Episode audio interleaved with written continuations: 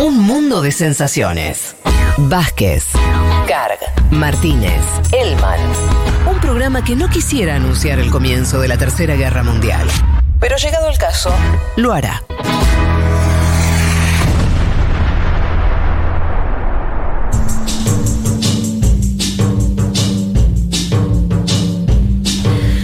Bueno, aquí estamos de vuelta. Seguimos porque eh, hay, hay va- hay mucha tela para cortar.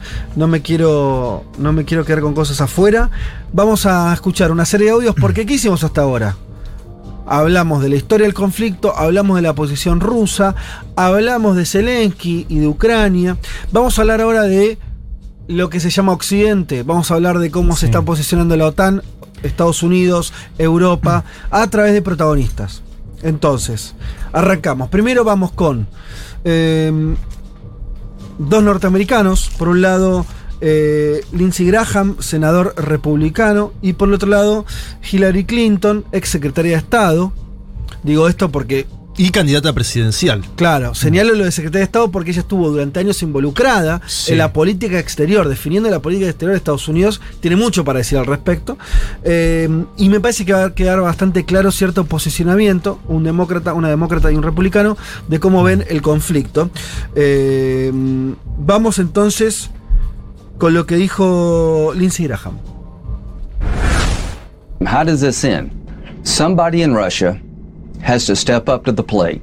Is there Brutus in Russia? Is there a more successful Colonel Stauffenberg in the Russian military? The only way this ends, my friend, is for somebody in Russia to take this guy out. You would be doing your country a great service and the world a great service. Bueno, ¿qué decía Graham? Lo traduzco.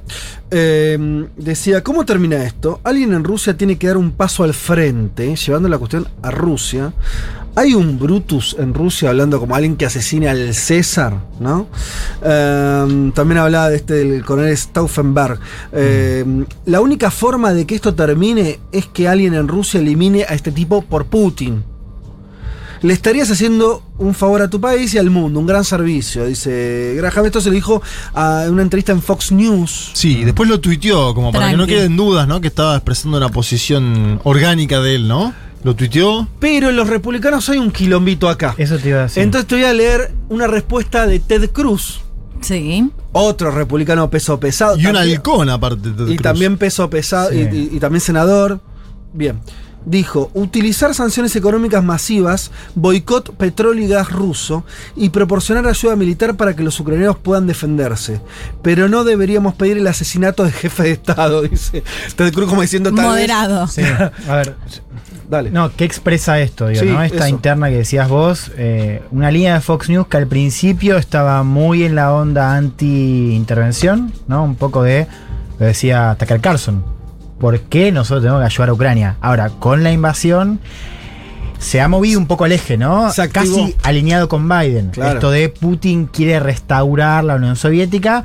Entonces están quedando en minoría esas voces más del círculo de Trump. Bueno, Trump lo ha dicho, ha dicho Putin es un genio. ¿no? Entonces está primando también dentro de interna republicana. La opinión mayoritaria es esta de, bueno, hay que frenar a Putin. ¿Por qué eso? Eso es porque se activó el fe- la, la- que lo vimos 28 mil veces, que es ante cualquier conflicto militar se, se juntan y, y- y desaparece el- la, el- la- la grieta. No, yo creo que, que en general eh, eh, el Partido Republicano en general siempre ha tenido con, con Rusia, inclusive también, eh, digo, para con Putin, una posición más agresiva. Yo creo que la novedad eh, fue Trump. Que, Mm. que Trump, inclusive también por. Bueno, ¿se acuerdan todo lo que pasó en 2016? Estas acusaciones respaldadas por la CIA acerca de mediación rusa.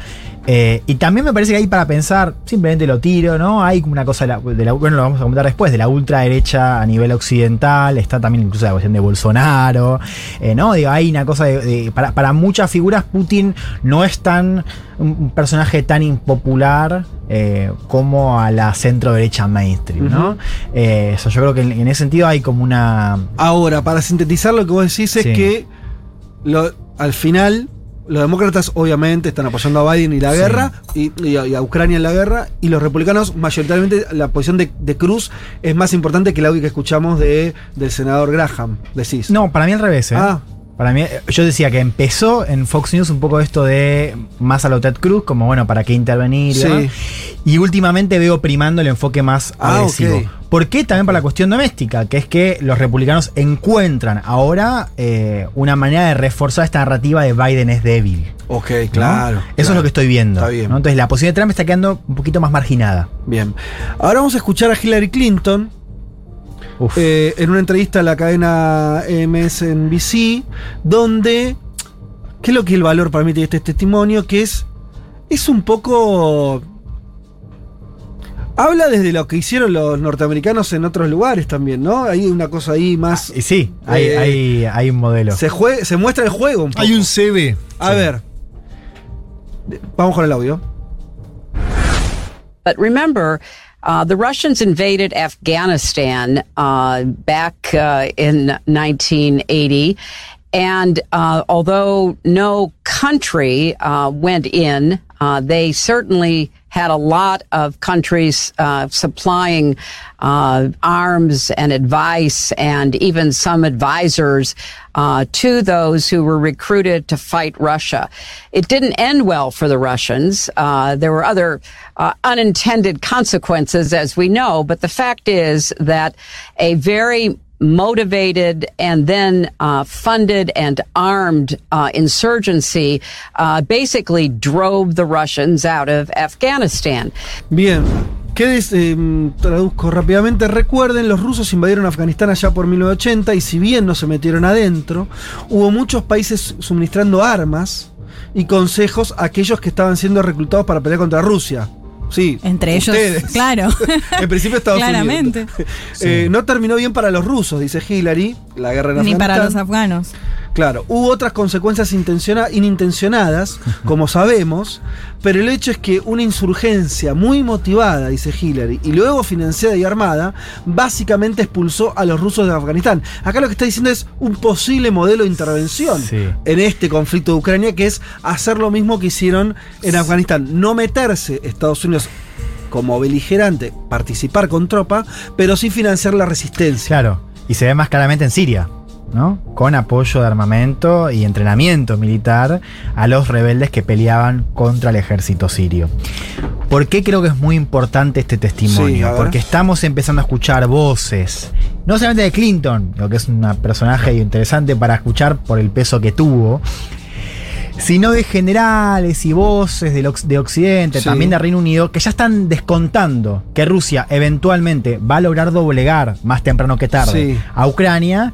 Y esto de, bueno, ¿cómo va a seguir? ¿Cómo Nosotros sigue? tenemos que seguir haciendo esto. O sea, ¿no? metiendo Armando- armas, claro. por lo menos armando la resistencia. Claro, desde el oeste. Recordemos, volvemos a la edición, sabemos que el oeste es donde está el foco nacionalista más fuerte, ¿no? Nosotros tenemos que mandar. eh, de hecho, es interesante porque Rusia también está diciendo ahora que también va- o sea, está alertando acerca de lo que es el apoyo, no solamente a civiles que están combatiendo ahora, sino también a focos insurgentes. De hecho, están saliendo. eh, leí una nota bastante extensa en, en Foreign Affairs, que es una revista en general más cercana al Partido Demócrata, pero que eh, tiene ese eco ¿no? de las voces del establishment, Sí.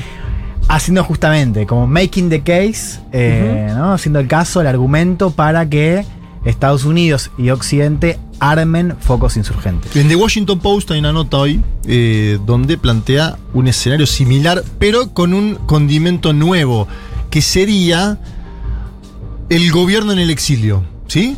Un posible gobierno en el exilio de Volodymyr Zelensky en caso de que huya, una hipótesis que ya Estados Unidos le planteó a Volodymyr Zelensky esta semana, durante los primeros días de conflicto, le dijo, salí de ahí, Mm. maravilla, andate a otro lado, y sí seguir financiando a los grupos armados y con Zelensky gobernando desde afuera, ¿no?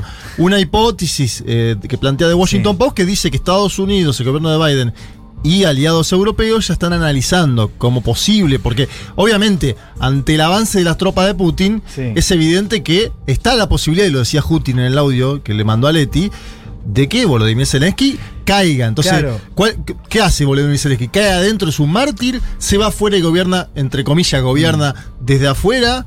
Bueno, esos son los debates. Perdón, quizás estoy adelantando, pero me interesa mucho el escenario, porque también nos muestra algo que es, ojo, porque ahora se discute acerca de la posibilidad de, o sea, qué va a pasar si la OTAN se mete o no. Y este escenario, que por supuesto no es algo descontado, pero puede pasar, eh, implica que esta pregunta acerca de una guerra abierta va a seguir estando. Porque ahora, ¿qué pasa? ¿Qué pasa si Rusia considera que eh, el hecho de armar insurgencias ya cuenta con involucramiento? Claro, ¿no? de hecho, y vuelve esta amenaza Putin. nuclear. Sí, Entonces, sí. Sí, eso sirve para entender cómo esto se puede prolongar, inclusive. Y también marca una postura de Occidente que si priman estas voces como la de Clinton, bueno, marca una postura mucho más agresiva y confrontativa, digamos. No parecería ser una opción para desescalar, ciertamente. Nosotros tuvimos la definición del presidente de Estados Unidos y mm, comandante en jefe de las Fuerzas Armadas más importantes del mundo diciendo, no, acá no nos vamos a meter. Dijo Putin es eh, lo Sí. peor, la, eh, la agresión es injustificada, pero nosotros no nos vamos a meter.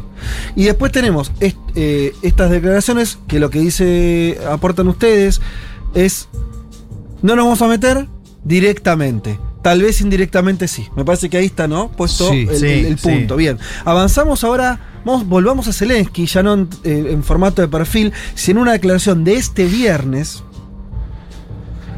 Que es muy importante esto. Esta declaración se hace después de una reunión de representantes de la OTAN, donde se descartó, obviamente, la intervención, pero también otra cosa que pedía Zelensky, que es un espacio de exclusión aérea en Ucrania. Sí. O sea, que la OTAN le diga a Rusia, ojo que si vos volás adentro de Ucrania, yo te derribo. Lo cual era, era entrar en guerra. una- Claro, una- una eso es lo que dice la. OTAN, o sea, es una- eso nos lleva a una confrontación directa con Rusia. Ahí vemos que Zelensky siempre está tirando una que parece como medio... Sí. Esta, es, un presidente desesperado que le están atacando al país. A eso voy, ¿qué decir? Sí, pero llorar le funcionó a Zelensky. Porque acuérdense las primeras 24 horas, donde Zelensky en ese Nosotros hicimos un vivo en ese mismo momento. Zelensky dijo: Estoy solo. La OTAN me ha dejado solo, nadie dice nada. Ahí llegó el paquete económico, el SWIFT, Las sanciones. las sanciones, el espacio aéreo. Atención, porque le está funcionando eso a Zelensky Bueno, también. y lo que estamos diciendo, entrega de armas sabemos que hay, incluso de países europeos. 450 millones de dólares, o de euros, mejor dicho, que son más eh, metidos en el Fondo para la Paz para financiar armas letales. Bueno, está todo ese movimiento. Este viernes, ¿sí? hace dos días, eh, esto decía eh, Zelensky a sus ciudadanos y al mundo. Сьогодні відбувся саміт НАТО. Слабкий саміт, розгублений саміт, саміт, на якому видно, що не всі вважають боротьбу за свободу. Por si no entienden для ucraniano, якої метою les digo, номер один. hoy ha habido una cumbre de la OTAN, una cumbre débil, dice Zelensky, una cumbre confusa, una cumbre en la que ha quedado claro que no todos consideran que la batalla por la libertad de Europa sea el objetivo número uno. Toda la gente que morirá a partir de este día también morirá por su culpa. por su debilidad, por su desunión. Hoy la dirección de la alianza, hablando de la OTAN, ha dado luz verde para seguir bombardeando ciudades y pueblos ucranianos, tras negarse a establecer una zona de exclusión aérea. Podrían haber cerrado los cielos, pero, dice, pero, reafirma, no sé a quienes pueden proteger y si son capaces de proteger a sus países, los países de la alianza. Bueno, una mojada de oreja importante, como diciendo, Sí, la muy OTAN ni protege a los propios. Sí. Bueno. Es que es un poco la narrativa también de Zelensky. Miren que si no frenan la guerra acá, esto se va a extender, ¿no? Me parece que es un poco. De hecho, lo hizo, hizo lo mismo con la central nuclear. Miren que atacan acá y esto también puede llegar a, a- a llegar al resto de Europa. Hay otro punto ahí que me parece que podemos pensar a raíz de lo de Zelensky, que cuando pensamos en el rol de Occidente, en la responsabilidad digo, de Occidente, de Estados Unidos y otros miembros europeos, hay algunas voces que también dicen, ¿por qué le hicimos creer a Ucrania? O sea, que hubo un error de Estados Unidos y el resto de Occidente en hacerle creer a Ucrania que podía ser parte del club de, las, de las democracias liberales como cualquier otro. El llamado que cuenta ¿No? Leti y la serie, ¿no es muy bueno? El- Sí. Volvamos, Juan. Digo, es, Sí. es el. Es, Sí. es, es- es Merkel. Diciéndole, ingresó, Ingresó. a la Unión Europea a Ucrania. Ay, qué bueno, no, era, Claro. era otro país, era Montenegro, ¿no? Que yo te mencionaba un poco estas voces del realismo de Estados Unidos, Sí. del establishment, que decían, eh, acá Estados Unidos también se manejó mal. Cada día en la gestión de expectativas, porque, y, y- y no es algo menor. Porque claro, Ucrania, y uno lo, lo puede pensar no solamente a raíz de esta declaración, y el gobierno ucraniano sí realmente pensaba que iba a tener un apoyo. Es verdad que Estados Unidos había dicho yo no me voy a meter, Mm. pero sí esperaba algún tipo de apoyo militar, o inclusive desde antes, ¿no? Esto de qué iba a pasar en un escenario donde, bueno, Rusia decidiera avanzar, ¿no? Ya sea con una invasión como vemos ahora, o qué sé yo, con ciberataques, en fin. Y creo que también ahí hay una pregunta acerca de si Occidente y sobre todo Estados Unidos no, no fue claro con Ucrania. ¿Te puedo decir lo que me dijo un taxista? Esto es real. Ah, me encanta, a ver.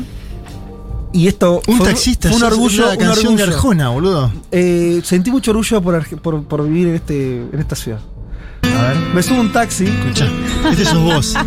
Yo Mirá. sin mediar palabra, esto le habrá pasado a mucha gente que escucha, el taxista te empieza a hablar Sí. de lo que él Cuando quiere. vos vas leyendo otra cosa y, y te habla. Mejor momento del día. Insólitamente no me empieza a hablar de la guerra de Ucrania. Sí, Yo, el divino, me, me Gustoso. pongo a escuchar. Claro. Además, ¿Para qué evitamos hablar de la política argentina. Claro, del qué clima, hace calor, hace frío. Y me dice algo que yo lo pongo en un ranking de gran análisis. Me dice el taxista. A este, por Zelensky, pues estamos hablando, de- me puso a hablar de Zelensky. yo- Genial. Le calentaron la oreja. ¿Qué es lo que está diciendo Sí, Elman claro. con otras palabras? Sí, lo, dice, lo dijo mejor el taxista. ¿O no? Pero, Pero ¿no no le, fácil, ¿le boludo. recomendás tu mundo de sensaciones al taxista? No hizo- fue como yo lo escuché a él. Fue, él fue mi Claro, mundo de un sensaciones por, un, por un rato. Y me dijo, le calentaron. Los Sí. países- Estados Unidos le calentó las orejas a- Sí. pensando que, ¿no? Como diciendo, eh, te vamos a bancar, te vamos a apoyar. Y después, otra frase del taxista, Claro. le sacaron el banquito. Mm. Que es la frase que se decía eh, en el box. ¿no Los cierto? boxeadores, claro. Sí. Cuando Te sacan el banquito y vas Y solito. queda solito ahí. Claro.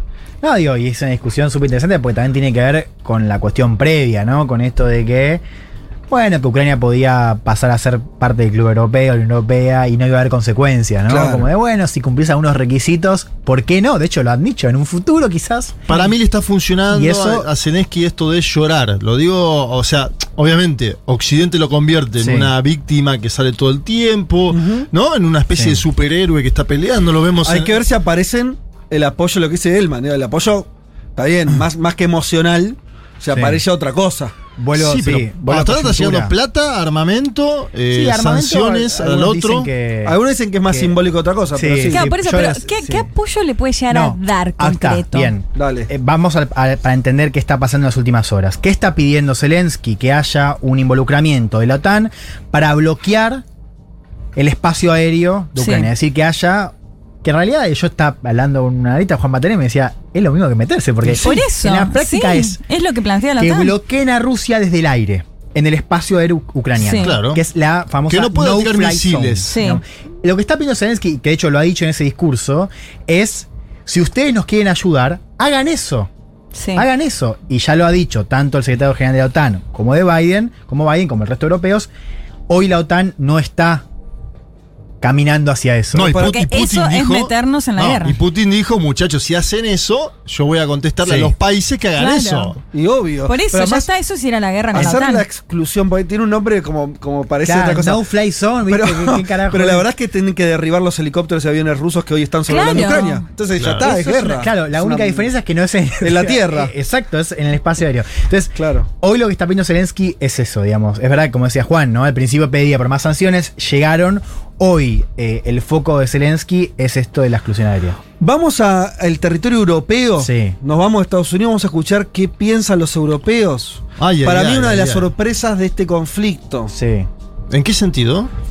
en que se más papistas que el Papa, quiero decir, me parece que se pusieron en parecían más prescindentes o más o el, el- Al principio estaban pintados, ¿no? Claro, o, o- o los tipos diciendo, bueno, no nos comió una guerra en nuestra casa, lo Sí. cual es un argumento muy lógico. Tipo, la verdad, los que más querían negociar con Rusia, si querés, Claro. porque por el gas, porque, porque una cosa es pelear desde Washington, donde tenés un, con- un- un océano en el medio, otra cosa si estás en Francia que los tenés ahí nomás. Bueno, pero la verdad que nos encontramos con una Europa Sí. distinta. Escuchamos un discurso muy, Sí. muy viral, o muy eh, que, que repercutió mucho por el tono, lo van a escuchar. Estamos hablando de Joseph Borrell, que es el alto representante de la Unión Europea sobre asuntos externos, el, El canciller Exacto. eh, de la Unión Europea. el que representa eh, a la Con- Unión Europea hacia afuera. Dirigente. de- Ciudadanía argentina también.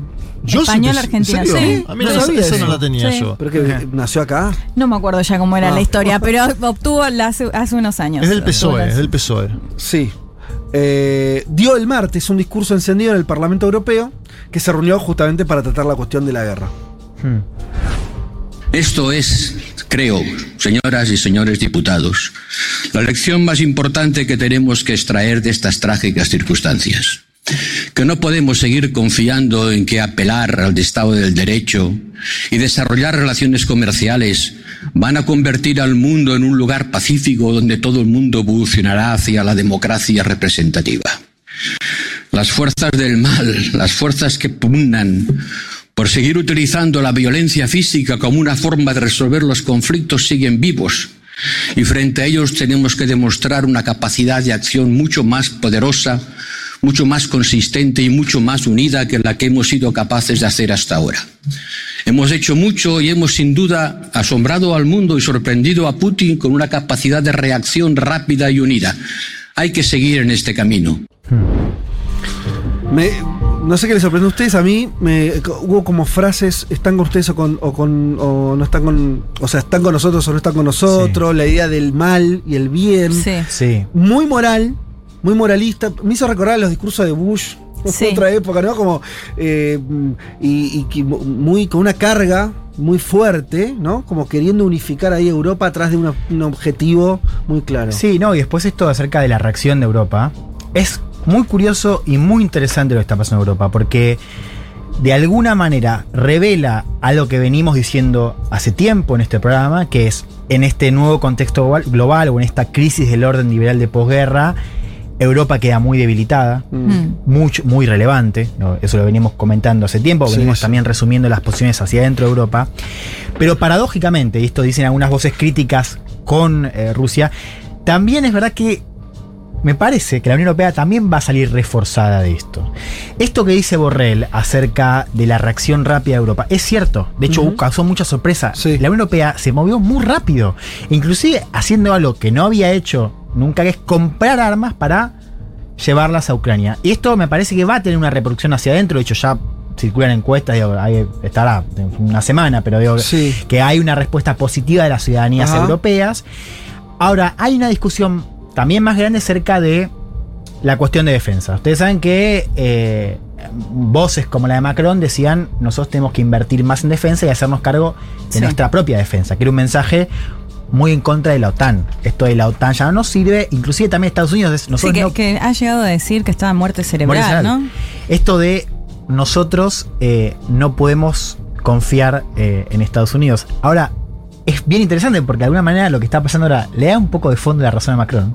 Esto es decir, Europa se tiene que hacer cargo de su propia defensa, pero también, paradójicamente, refuerza a la OTAN.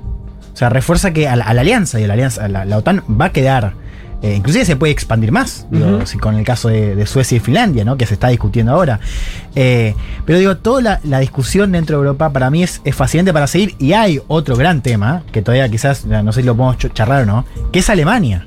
O sea, Estamos empezando a discutir por primera vez, después de al menos un par de décadas, la posibilidad de que Alemania, que esto digamos, es un tabú digo, también histórico, levante también la cabeza en términos de defensa, ¿no? Gastando más, como anunció ahora Scholz, y también jugando un rol más protagónico, ¿no? No, desde la Segunda Más Guerra cerca que de- no pasa eso. Por Bueno, eso, más es cerca de Ni Francia. siquiera un par de décadas. La respuesta, bueno, Suecia, Suiza, Alemania, ¿no? Esto que se decía, bueno, eran neutrales y ahora rompieron con esto, digo que se puede tomar como una decisión, una respuesta unificada. Pero sigue siendo igual, eh, del- el propio Biden lo planteó en su discurso, ¿no? Diciendo, Putin creía que nos iba a dividir dentro de Estados Unidos y nos iba a dividir aún más con Europa y está generando todo lo contrario. Vamos rápido a los últimos dos testimonios, no los quiero dejar afuera porque la verdad que me parece que terminan de pintar el, el panorama europeo. Juanma, ¿querés hacer de Manuel Macron? No Ay, me yo, yo quiero hacer de mal. Yo, yo ¿Vos hacer- querés? Sí, sí. Dale. Vamos entonces a escuchar eh, la palabra del Ah, presidente francés. Por eso, te quería alguien que... Bastante. Ahí va. Les jours qui viennent Los días que vienen probablemente serán más y más duros. Cientos de miles de refugiados han huido a Moldavia, Polonia, Rumania, Hungría, Eslovaquia y poco a poco al resto de Europa. Esta tragedia no tiene precedentes en décadas y nosotros apoyamos a Ucrania. Esta noche aplaudo el coraje del pueblo ucraniano que resiste el ataque y en su nombre le doy el apoyo fraternal de Francia al presidente Volodymyr Zelensky. El presidente Putin ha elegido la... Che, tan rápido en francés y No sigo. No, el no, presidente Putin ha elegido la guerra de manera deliberada, traicionando todos sus compromisos ante la comunidad internacional. Pese a todo, nosotros no estamos en guerra con Rusia.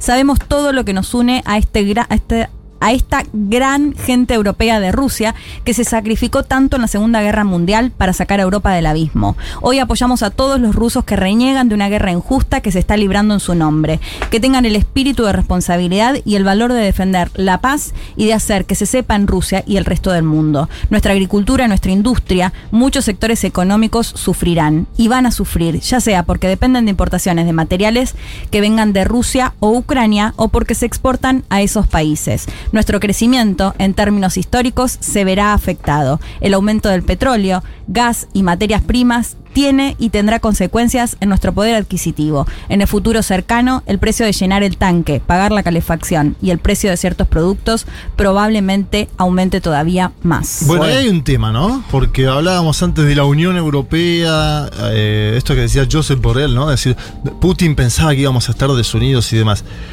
Cuando eh, el presidente de Francia, que está en campaña electoral, porque este es el otro dato, dice, muchachos, van a subir los precios de todos los alimentos. Y está diciendo nos va a pegar a nosotros este conflicto acá adentro, en el día a día. Eh, que este es el, el otro dato, ¿no? Porque el ciudadano europeo no sé cuánto se quiere meter en un conflicto armado en otros países. El envío, uno puede avalar o no el envío de armamento. De hecho, hay un debate dentro de la coalición de gobierno en España. Sánchez está a favor, es el- pero el sector de Podemos dice, ¿para qué le estamos enviando armas a ciudadanos que aparte son ciudadanos a pie, van a combatir, como vos decías antes, contra uno de los mayores ejércitos de eh, este planeta. Me parece que, y lo otro que ha marcado Europa, con la desunión, aprovechando el discurso de Macron, tiene que ver con quienes salieron a apoyar a- a Putin, te diría, dentro de Europa, o al- el argumento de Putin, ¿no? Eh, circuló mucho un diputado alemán estos días. Sí. En- en- circuló mucho eh, en WhatsApp, en Twitter y demás. Lo- acá lo, hicieron circular personas del Movimiento Nacional Popular, Eh, de- sí. que posiblemente no sabían que ese era un diputado de alternativa por Alemania, es decir, de la ultraderecha alemana. Mirá. Y acá pongo una complejidad a esto, que es eh, las alianzas internacionales de Vladimir Putin a través de Alexander, Alexander Dugin, que es como su ideólogo, ¿no? En el término internacional. Que es hacer alianzas con los sectores nacional populares en América Latina porque confrontan con los Estados Unidos de América y hacer alianza con los sectores nacionalistas de derecha en la Unión Europea porque son eu- eh, europofóbicos, se dice, ¿cómo se decía? Ese- Eurófobos. Eurófobos. Sí, Me gusta ese, es un buen ese punto. argumental. Sí me parece que a juzgar por lo que vimos en los últimos 10 días, esa alianza quedó muy marginada de toda la discusión a nivel europeo, no solamente en la cuestión del Parlamento, sino me pareció que fueron voces muy Minoritarias. inclusive dentro de sus países, ¿no? Sí, lo que Eh, digo es como, ¿por qué? ¿Por qué lo ponían en el término? Putin habla de desnazificar. Y, le- y- y los que quieren defender a Putin están levantando un discurso Claro. de alguien de alternativa por Alemania, que son neonazis. Es increíble, pero es, Claro. es parte de la geopolítica, ¿no? Totalmente. Eh, hay hay cosas, cosas raras pasan, sobre todo cuando la cosa se pudre y los Sí. reacomodamientos son más veloces, ¿no? Es como- son más veloces que, la, que lo que cada uno venía sosteniendo antes. Claro, pero cuando vos ves un tipo, un venezolano, funcionario Sí. del chavismo, compartiendo un discurso, un video de un tipo de alternativa por Alemania que habla en contra de la OTAN, decís, a la pelota, ¿esto cómo es? ¿Qué- Ahora, voy a decir algo que quizás después me arrepienta, pero Bolsonaro dijo una gran verdad, ¿no? Porque hablábamos de Macron que dice que va a aumentar Sí. todo esto, las dudas acerca de si las sanciones también puede golpear a Europa. El gas, ese 40% del que tanto hablamos de Rusia a Europa, Sí. sigue llegando. Ah, Sí. claro. y eso un, es lo que- un de hecho- Bolsonaro que dice, acá todos quieren poner sanciones hasta que los golpea a ellos, ellos mismos. De los fertilizantes rusos, Brasil los quiere. Digo, un poco ese discurso que me parece que dijo una, una gran verdad. No podemos seguir extendiéndonos porque se nos va el programa, pero hay una cosa que está diciendo Juan, me está diciendo Leti, me parece que, y lo dijimos poco, pero me parece que en, en estos momentos donde la geopolítica se pone tan sobre la mesa, los intereses nacionales, que es lo que un poco tratamos de traer acá, de explicar por qué los posicionamientos que están ocurriendo, yo no digo que la ideología deja de estar de lado, pero a veces las posiciones de derecha, izquierda y demás, bueno, sí, un poco que sucumben ante otras urgencias que tienen que ver con esto, con realidades estatales, Sí. cuestiones más pesadas, ¿no? Eh, esto mismo de incluso Alemania volviendo a, a rearmarse, es algo que que- y también lo deja, si vos ves quiénes eh, bancan eso y quiénes no, bueno, medio que no, no te alcanzan las explicaciones de cómo se acomodan los partidos políticos en situaciones normales, no bélicas. Me parece que un poco pasa eso también, eh, y, y explica también estos cruces, ¿no? Eh, Hay un poco más de táctica y menos de ideología, diría yo. y un poco ¿No? más de, de- de otras cuestiones que también son políticas e ideológicas, que es esta cosa de, por ejemplo, cómo te paras frente a la OTAN. Bueno, Sí. depende de donde estés parado en el mundo. Eso te puede jugar más que tu posición si sos más progre o menos progre. ¿Se entiende lo que quiero decir? Sí. Empieza a jugarse otras cosas que, que también son relevantes, qué sé yo. O sea, eh, tienen, o sea, también tienen lógica, por más que no sea solamente la ideológica. Salió medio un Sí. enrevesado. Eh, teníamos uno más, me- se, se nos va a ir el tiempo. No, hay algo de Cerremos, ideología. Eh, ¿Da para algo más o cerramos? dale, dale, cerralo vos. Que hay algo para discutir acerca de la ideología, que es esta cancelación a Rusia. Me Claro. parece que es otro gran Sí. tema. Sí. Entonces, oh, Sí, un gran tema. es como un contrapunto. Es verdad, hay mucho de táctica, pero me parece que también estamos viendo algo de ideología, ¿no? En, en esta gran cancelación que involucra a marcas, digo, de Coca-Cola, atletas rusos, de es artistas rusos y rusas. ¿no? Autores muertos hace 200 Eh, años, sí. es una locura. Que digo, hay también ¿Y ahí. qué hay ahí, ¿no? decís, Selman? A ver. Eh, no, yo creo que hay algo ahí, a ver, de. Eh, vuelve, ¿no? Un poco de este, esta cuestión de la Guerra Fría, ¿no? Y ahí Claro, sí, yo te esto- agrego algo con sí, eso. Los Eh, valores, ¿no? No, no, en Rocky 4 vos tenías a Iván Drago peleando. Ahora te lo quieren sacar de la película. Te lo quieren cancelar. ¿Se entiende a lo que voy? En su momento Estados Unidos te lo ponía batallando contra Balboa. Iván Drago estaba peleando. Ajá. Estaban en Moscú peleando los dos. Sí. Estaban combatiendo. Obviamente ganaba Sí. Balboa, porque la película de Balboa ganador. Ahora están cancelando directamente las obras. Están, intentando cancelar una cultura. Para mí Eh, eso es más ideología que táctica. ¿Y por qué no es táctica? Y, y con esto cierro. Y esto lo dicen digo, varias voces pensando en el conflicto, que es, vos a Putin hoy le tenés que dar, y esto no solamente con la cancelación, digo, le tenés que dar incentivos para desescalar. Claro.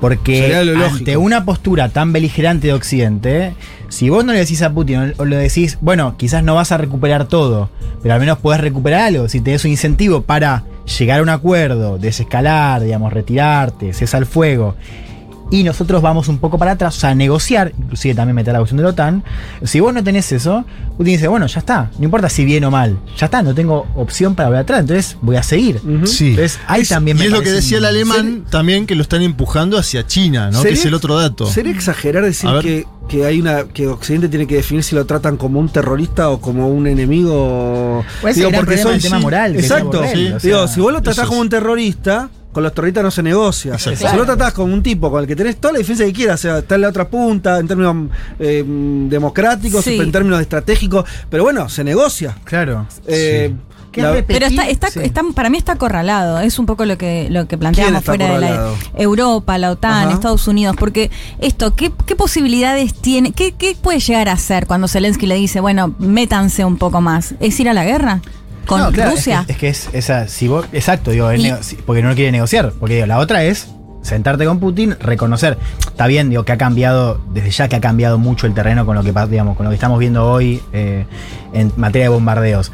Ahora, es como decía vos antes, digo, si vos no reconoces que Rusia digo, es un actor legítimo, que tiene preocupaciones legítimas, y que vos estás dispuesto a reconocerlas y a entregarle algún tipo de concesión, digo, sin eso no podés llegar a nada. Y cerramos algo más. Sobre todo que para Occidente no es clave Ucrania.